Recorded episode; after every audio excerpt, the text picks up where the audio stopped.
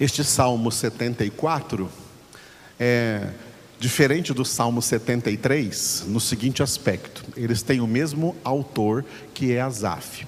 No Salmo 73, Asaf demonstrou como ele passou por uma crise espiritual e como ele, pela graça do Senhor, saiu dessa crise espiritual.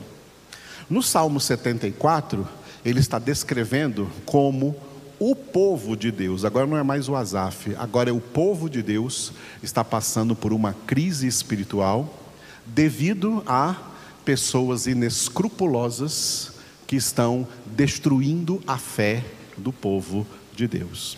Isso aconteceu em todas as épocas, tanto antiga como agora, nova aliança. Os destruidores da pregação, os destruidores do evangelho, os destruidores da fé, a ação que procede do mundo, que é contrário a Deus e que acaba entrando e profanando tudo que é sagrado, tudo que é do Senhor. Muito bem. O título de hoje, desse versículo nosso aqui, número 8, é o secularismo contra Deus.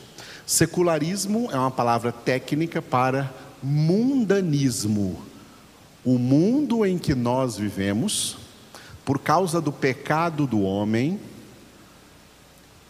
e o pecado do homem fez com que a humanidade criasse um estilo de vida sem Deus, um estilo de vida à revelia de Deus, e esse estilo de vida pecaminoso é o que é chamado de secularismo.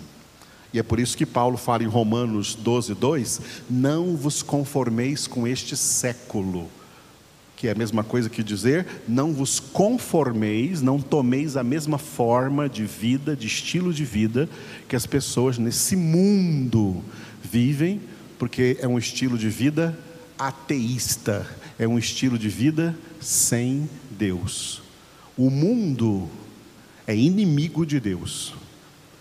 Não o mundo cosmológico, o mundo cosmológico que está aí nos três reinos da natureza: reino animal, reino vegetal, reino mineral. Não tem pecado no mundo cosmológico. Quando a Bíblia fala mundo aqui, é mundo antropológico, o mundo dos homens. Os homens pecadores que criaram um sistema para viverem confortáveis no seu pecado e nas suas práticas pecaminosas. Esse sistema é o secularismo, aonde cada vez mais os verdadeiros filhos de Deus se sentem menos à vontade de viver. É isso mesmo ou sou só eu? Onde os verdadeiros filhos de Deus se sentem menos à vontade de viver mas os filhos do diabo se sentem cada vez mais à vontade de viver nesse mundo, nesse secularismo. O mundo é contra Deus, o mundo é inimigo de Deus. Asaf disse isso com as, as seguintes palavras que ele escreveu aqui nesse versículo 8 acerca dos mundanos, acerca dos ímpios, e isso inclui também os hereges que têm tentado destruir a igreja de Deus, transformando essa igreja numa igreja mundana, numa igreja secular, numa religiosidade secular. Disseram no seu coração, dois pontos, acabemos com eles de uma vez. Queimaram todos os lugares santos de Deus na terra que grave, hein? Vamos repetir? Disseram no seu coração: acabemos com eles de uma vez. Queimaram todos os lugares santos de Deus na terra. Essa profanação, a destruição das coisas santas, é o que acontece em todo o tempo da história, mas vai se agravando quanto mais o fim dos tempos chega e é isso que vai fazendo com que a profecia de Daniel, citada por Jesus, venha se cumprir aí para o início da grande tribulação, que é a instalação do abominável da desolação no lugar santo, aonde o diabo vai ocupar lugar, já está conseguindo fazer isso, vai ocupar lugar nas igrejas. E muitos, assim chamados evangélicos, os seguirão, porque esses evangélicos são agora se tornando evangélicos sem evangelho, cristãos sem Cristo, crentes sem a verdadeira fé, mas com uma fé falsa. Porque quem crê na verdade, essa é a verdadeira fé. Mas quem crê na mentira, essa fé é falsa e não há nela salvação. A salvação é para quem crê na verdade. Jesus é a verdade. Quem crê em heresia, não tem salvação. Heresia não salva, a verdade é que salva. Jesus é que é Salvador. Então, o que essas pessoas disseram no seu coração, coração aí que representa a alma, a sede da mente, emoções e vontade, coração que em Jeremias 17, 9 é chamado de desesperadamente corrupto, coração enganoso, nada mais enganoso do que o coração do homem e desesperadamente corrupto. O que eles dizem no coração significa o que eles intentam, o que eles planejam no seu interior. É claro, movidos pelo seu príncipe, o príncipe deste mundo é acabar de vez com a influência da palavra de Deus na terra. Isso significa acabemos com eles de uma vez. Vamos acabar com esses crentes de uma vez. Acabar com os verdadeiros crentes. Os falsos fazem parte do esquema deles.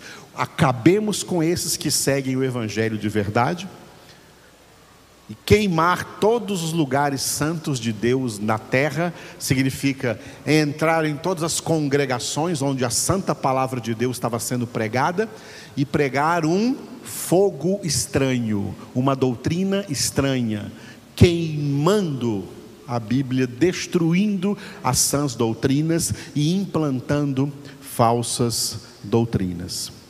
Perceba agora que o que Asaf falou resumidamente aqui, neste versículo de número 8, Davi também falou no Salmo de número 2, versículos 1, 2 e 3.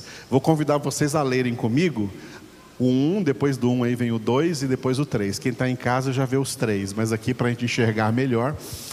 Então leiam comigo assim, ó, o Salmo 2, os três primeiros versículos. Porque se enfurecem os gentios e os povos imaginam coisas vãs, os reis da terra se levantam e os príncipes conspiram contra o Senhor e contra o seu ungido, dizendo: rompamos os seus laços e sacudamos de nós as suas algemas. Esses três primeiros versículos do Salmo 2 confirmam exatamente aqui o que Asaf diz aqui no versículo 8 do Salmo 74, que nós demos como título o secularismo contra Deus, o mundanismo contra Deus. Amados, o mundo não é a favor de Deus, o mundo é contra Deus. O mundo não é a favor de Jesus, o mundo é contra Jesus o Deus que algumas pessoas do mundo aceitam, o Jesus que algumas pessoas do mundo aceitam, é um Deus pré-fabricado pela religiosidade. É um Jesus pré-fabricado pela religiosidade. Um Jesus conveniente, um Deus conveniente um Deus que fale às suas cobiças, um Deus que fale aos interesses carnais, e não um Deus que fala a verdade, e não um Jesus que fala a verdade. Esse verdadeiro Deus e esse verdadeiro Jesus, esse Deus é rejeitado. E esse verdadeiro Jesus, como Isaías repete algumas vezes em Isaías capítulo 53, Jesus se torna o mais rejeitado entre os homens. O verdadeiro Jesus não é aceito. O verdadeiro Jesus, ele é rejeitado. Porque o verdadeiro Jesus é a verdadeira palavra, é o verdadeiro evangelho. E para o mundo, o verdadeiro evangelho né, é como é comparado a laços e algemas. A ideia que as pessoas do mundo têm, enganadas pelo diabo, é que elas são livres. No mundo tem uma falsa ideia de liberdade sendo pregada aí, tá? uma ideia pregada pelo pai da mentira, que cada um é livre para fazer o que quiser, que cada um é livre para escolher o que quiser. E hoje em dia está até na moda dizer aí no mundo: você é livre para ser quem você quiser, ou para ser o que você quiser. Isso tem até na propaganda da boneca Barbie para crianças. Você é livre para ser quem você quiser. Tem boneca para criança aí, que é vendida para criança, para criança escolher o gênero, se ela quer que seja um boneco ou quer que seja uma boneca. É a criança que escolhe. Na Escócia já pode agora as crianças escolherem, os pais têm que deixar as crianças escolherem se elas querem ser menino ou menina. Já está liberado na Escócia para isso. Ah, então, esse é o mundo que jaz no maligno e que tem esse falso conceito de liberdade. Para dizer assim: olha, a minha vida é minha, eu faço da minha vida o que eu quiser, o corpo é meu, eu faço do meu corpo o que eu quiser. Essa é a filosofia do mundo, segundo o príncipe desse mundo, e essas pessoas do mundo, elas estão prisioneiras de Satanás, mas elas pensam que são livres. Maior, a maior mentira do pai da mentira foi dizer para as pessoas que elas são livres. E quando essas pessoas ouvem o Evangelho, Bíblia, Palavra de Deus, Sagrada Escritura, a ideia que elas têm é que a palavra de Deus quer tirar delas a liberdade delas. Porque elas odeiam o Evangelho, porque elas odeiam a palavra, porque a palavra, para eles, é laços e algemas. Eles pensam que a palavra vem para tirar a liberdade, essa liberdade falsa que eles têm, que na verdade é uma libertinagem. Eles pensam que a palavra de Deus vem para prendê-los pregando o evangelho por aí no Brasil, eu já fui confrontado por ímpios, dizendo assim: que é isso, Edivaldo? Você leva uma vida muito oprimida, muito triste. Você não pode beber, você não pode ir na prostituição, você não pode dançar, você não pode isso, você não pode aquilo. Você está preso. Essa é a ideia deles, que nós estamos presos, que nós somos, estamos presos. E eles estão livres. E o que eles veem no Evangelho, veem na Bíblia, laços e algemas, e eles não querem, tá? Eles não querem. Como Asaf escreveu aqui, o que eles dizem no coração é: acabemos com eles de uma vez? O que eles dizem aqui é: rompamos os seus laços e sacudamos de nós as suas algemas. Não queremos ser presos por esses laços, não queremos ser presos por essas algemas, nós queremos continuar sendo livres e não sabem que são escravos de Satanás, escravos do pecado, escravos da carne, escravos do mundo e pior, escravos da eterna condenação.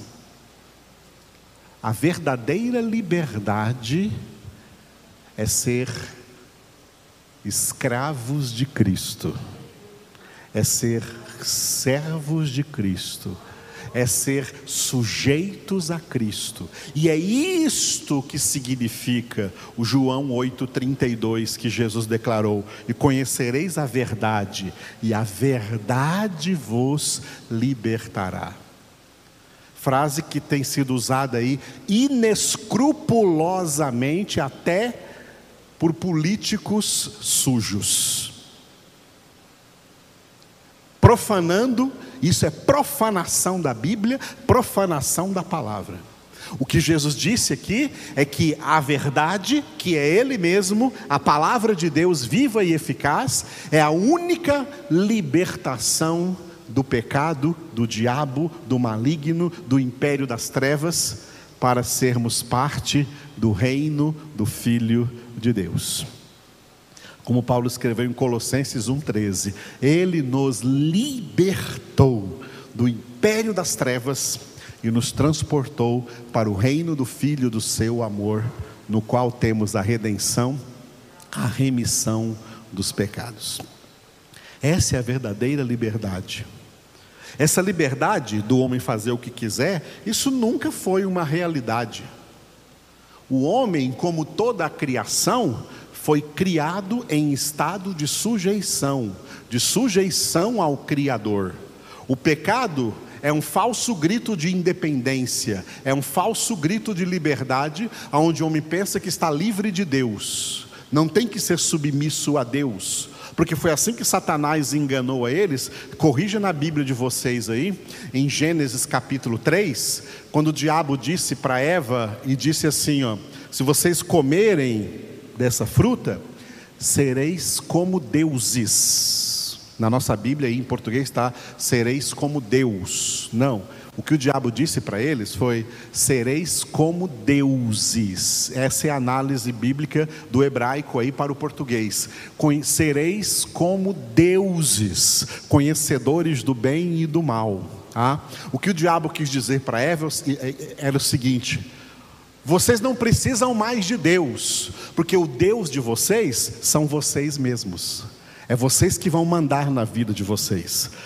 Deus não vai mandar mais na vida de vocês, não. Vocês é que vão mandar na vida de vocês. Vocês serão seus próprios deuses. Cada um é Deus de si mesmo. Essa é a filosofia maligna no mundo. E por isso são escravos de Satanás pensam que não são sujeitos a Deus e se tornam sujeitos ao diabo. Porque o homem está sempre em estado de sujeição. O homem nunca, nenhum homem está fora do estado de sujeição.